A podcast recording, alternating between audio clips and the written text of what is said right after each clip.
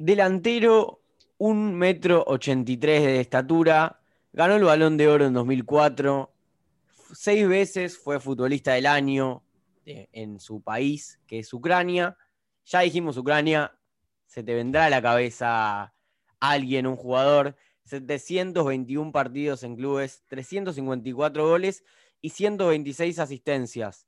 126 también es el número de partidos que tiene la selección ucraniana, con 59 goles y 19 asistencias. 19 títulos en clubes, entre los que se encuentra una Champions, una FA Cup y una Serie A. O sea, jugó en muchos países o en dos seguro. Y hoy es técnico de la selección de Ucrania. Esperemos que, que ya sepas de quién hablamos. ¿Arrancamos? Fútbol a pulmón.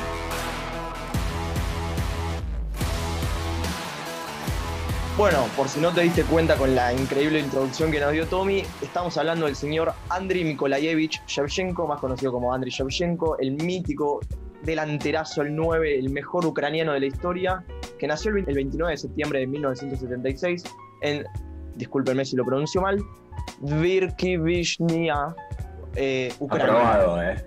Aprobado. Aprobado Te- para mí, ¿no? aprobado, el, eh, aprobado el segundo nombre de él y aprobado creo que la ciudad. O sea, en pronunciación de, de palabras ex soviéticas vas bien.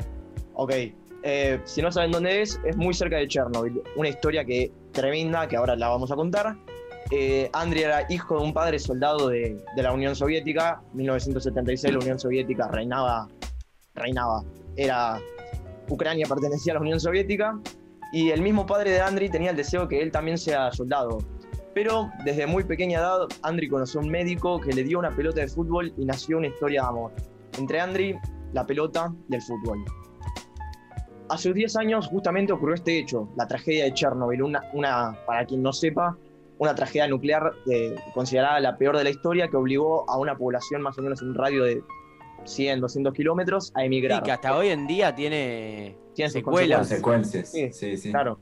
Eh, ya ahora se puede visitar para el que le interese, pero no estamos para hablar sobre eso. Pero con muchos protocolos, se puede, pero con, con muchas restricciones, porque Claro, todavía o sea, tiene Hay que estar loco igual. radiación. Ah, Sí. O te, o te tiene que gustar mucho, pero bueno. O ser youtuber. O un youtuber, es verdad.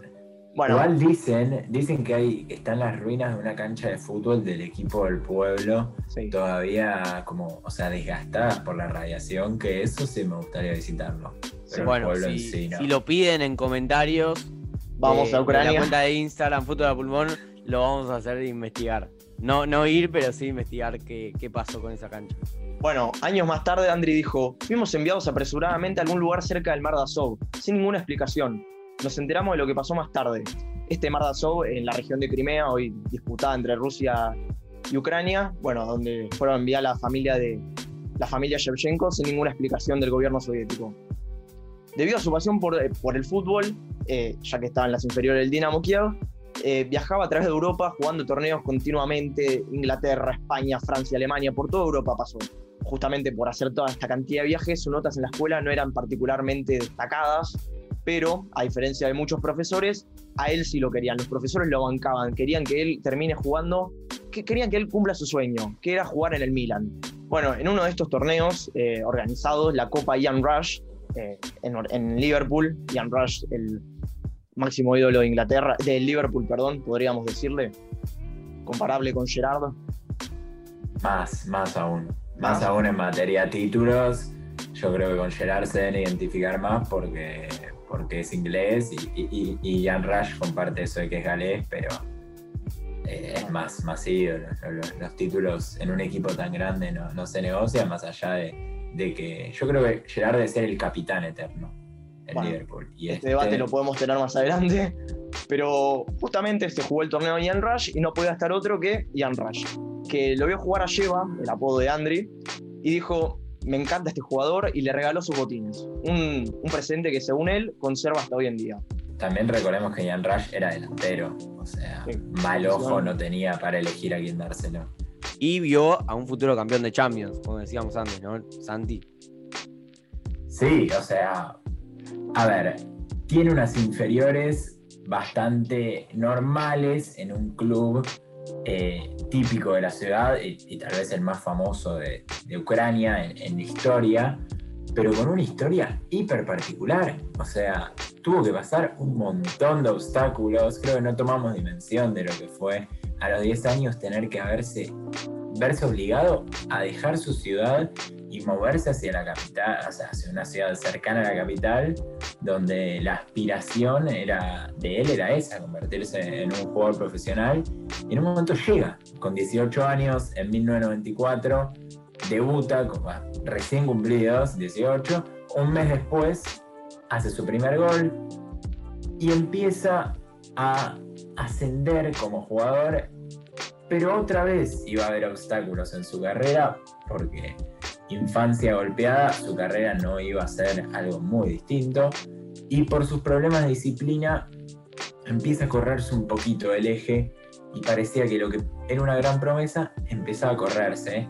Pero como dijimos, esta es la historia de un jugador exitoso, con una infancia dura, y no de un jugador que se quedó en promesa. En su vida se cruzó Valery Lobanovsky, ahí me fue mejor en, en pronunciación de apodos ucranianos. Era más fácil ese. Muy bien, muy bien, muy bien. vale. Era más fácil, ¿no? Sí. Eh, entrenador ucraniano que, digamos, le enderezó el barco, le puso la mira donde debía tenerla y ahí despegue. Despegue inédito. Empezó a jugar en la selección. En la Champions 97-98 se cruzan con el Barcelona, van a jugar a Cataluña y hace un hat-trick. 4-0 el Dinamo Kiev gana en Barcelona. Sí, miren, miren los videos porque lo que jugaba ese Shevchenko en, en Dinamo Kiev es una locura, verdaderamente. Sí, hacía todos los goles, formó una pareja espectacular. Y el Dinamo era un equipo que, que competía por la Champions. Gracias a él puramente, porque antes no eran un club en Europa bastante mediocre, comparable con hoy, quizás. Sí, sí, de hecho al otro año eliminan también al Real Madrid y él hace tres goles en la eliminatoria. Y yo creo que es esa victoria contra el Real Madrid, sumado obviamente al Barcelona y el ya haber sido llamado a la selección, lo que le da ese boom y lo pone en los ojos del mundo. Hoy tal vez es más fácil, ¿no? Con las redes sociales. Yo creo que Haaland sin haber, por ejemplo, por un ejemplo, sin haber debutado en un club muy grande, ya con los nueve goles Honduras, salió en todas las redes sociales y se pudo hacer famoso, eso no existía. Eh, y, necesitó dos actuaciones demenciales para poder mostrarse al mundo. Y ahí ya deja de ser el pibe con una infancia complicada, que llega primero en un club ucraniano y pasa a ser un delantero de clase mundial. Y se va por 26 millones a un club acorde a un delantero, club y liga acordes a un delantero de clase mundial. Sí, la palabra que capaz eh, caracteriza este momento es como que se, se jerarquizó. Se, tra se, transformó en un jugador de, de jerarquía que, que, todos los clubes querían, como hoy capaz es Haaland. ¿O no? ¿O todavía no llegó ese momento para Haaland? Eh, le re llegó, ya. Pero sí, Haaland ya está en, está en la misma etapa que, que Shevchenko en ese momento. O un poco sí, más sí. avanzado porque ya está en un club grande, eh, sí, de verdad. Sí. Sí, relativamente grande, pero son esos jugadores que, imaginemos el momento, son esos jugadores que vos decís, a este tipo mucho no le queda, se lo van a llevar, nos pasa en el fútbol de acá y pasa también en el fútbol europeo, mucho no le queda. Aterriza en el fútbol italiano, en el Milan, primer año, 24 goles, capo cañoniere, en una liga en la que había delanteros como, a ver si conocen alguno, Inzaghi, Crespo, Batistuta, Salas, Ronaldo lesionado, que mucho no podía hacer, Totti, Del Piero. Tranqui. Tranqui. Juntaron todos los mejores nueve de la historia y los dijeron, bueno, a este lo metemos contra, contra todos estos a ver que se las arregle y terminó siendo el máximo goleador en su primera temporada, lo cual lo hace incluso aún mejor. Si se puede. Sí, más sí, épico también. Le agrega épica a la historia. Y ahí arranca otro camino de, de, éxitos, cinco títulos, la Champions del 2003 y eh, otras actuaciones brillantes que en el 2004 le dan el máximo logro de su carrera, que es el balón de oro. ganándole a Deco y Ronaldinho. Actuación ¿Quién brillante. pudiera? Votación que no. Un poco polémica en su momento porque se decía que no merecía tanto ganarlo, algo similar a lo que pasó en 2010 con Messi, que estaban a Xavi e Iniesta que habían ganado el Mundial, parecido pero no tan, sin duda su mejor logro. Sí, además sin haber clasificado siquiera a la Eurocopa de ese año. Pero se premia lo individual y en eso, en su momento, era el mejor del mundo. Se convirtió en el segundo máximo goleador de la historia del Milan con 171 goles y se va siendo capitán e ídolo al Chelsea de Abramovich que acaba de tomar el club por más de 40 millones, pero no le va bien. Ni ahí ni en su vuelta como cedido al Milan, donde hace agua en la Premier, hace agua en, cedido en el Milan y parecía que su carrera con 33 años ya estaba terminada. Y, dicen que siempre uno vuelve al primer amor y cómo no iba a volver al club que le abrió las puertas después de que su familia haya sido desplazada, después de toda la infancia difícil que tuvo, con quien se pudo mostrar al mundo, volvería al Dinamo de Kiev, donde mostraría grandes actuaciones y con 36 años jugaría la Eurocopa del 2012 con su selección, con Ucrania, haría dos goles, pero bastante insignificantes, y ese sería el cierre de su carrera como jugador después de 18 años de carrera. Una vez retirado, quiso hacer dos grandes cosas. La primera, ¿cuál fue? Intenten adivinar. Ser técnico, dale. Esa es la segunda, no es la primera. Dirigir un mundial. Mm, dirigir algo, pero quiso dirigir un país. Se postuló para presidente de, Ucrania, estuvo en una lista metido en política, pero por conflictos se fue y ahí sí se inclinó por la carrera de técnico, sin an- antes habiéndose metido e incursionado un poquito en el golf.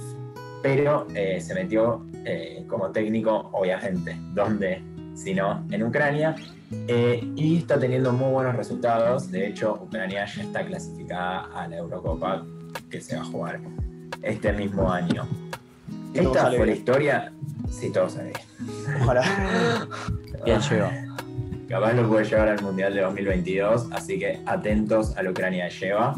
Un jugador que fue lo que fue por esas cosas de la vida, claramente pudo no haber sido, porque como dijimos, hay que tomar dimensión de lo único que fue ese accidente nuclear y lo grave que fue y las consecuencias que dejó, pero que a él parecen haberle dado superpoderes en vez de, de haberlo, de haberlo perjudicado Sí, un Y así- impulso también, ¿viste? un impulso, obvio.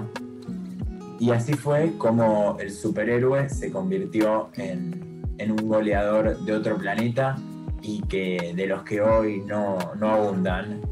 Eh, así que esa fue la historia de Andriy Shevchenko en Fútbol a Pulmón. Nos vemos la semana que viene.